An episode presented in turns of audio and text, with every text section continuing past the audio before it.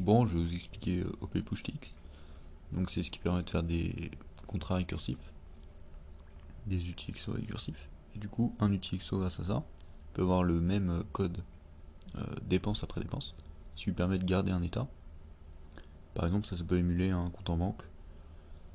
et donc on peut garder une sorte de montant total dépensé du jour, tu vois. On peut, en mettre à zéro chaque minuit ou chaque etc et ensuite interdire les sorties d'argent si jamais euh, on a déjà trop dépensé aujourd'hui, etc. Enfin bref, recréer toutes les, toutes les fonctionnalités euh, ma foi d'une banque et donc euh, faire les smart contracts dont on a envie. Donc voilà, je vais vous expliquer OP TX. Globalement, c'est un opcode qui prend un argument, c'est un meta opcode, c'est-à-dire qu'on va, on va devoir le construire à partir d'autres opcodes. Pas besoin de l'ajouter au langage. Donc il prend un argument, et euh, il fail si jamais l'argument c'est pas la transaction en cours. Et sinon il réussit. Et donc une fois qu'on a transaction on peut l'inspecter et donc regarder l'état etc bref t'as capté. Pour construire cet opcode on va utiliser OPCheckSig OPCheckSig il prend une signature une clé publique et il vérifie que la signature déjà correspond à la clé publique et ensuite correspond à la il faut que ça signe la préimage de la transaction et donc ce qu'on va faire, d'ailleurs OP X prend la préimage et pas la transaction.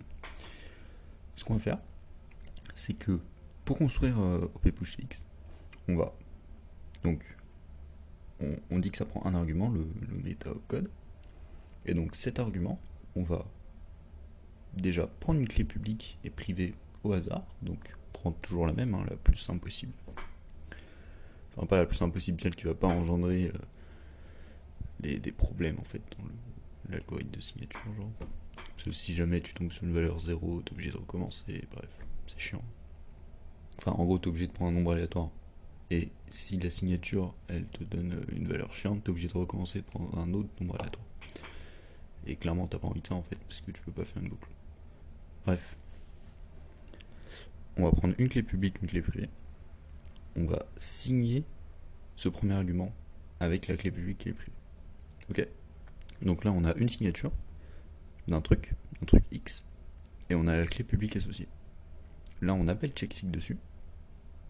Checksig, il va prendre cette signature, cette clé publique, il vérifie que la signature correspond bien à la clé publique. Ça, c'est validé. Et ensuite, il vérifie que la signature de la préimage.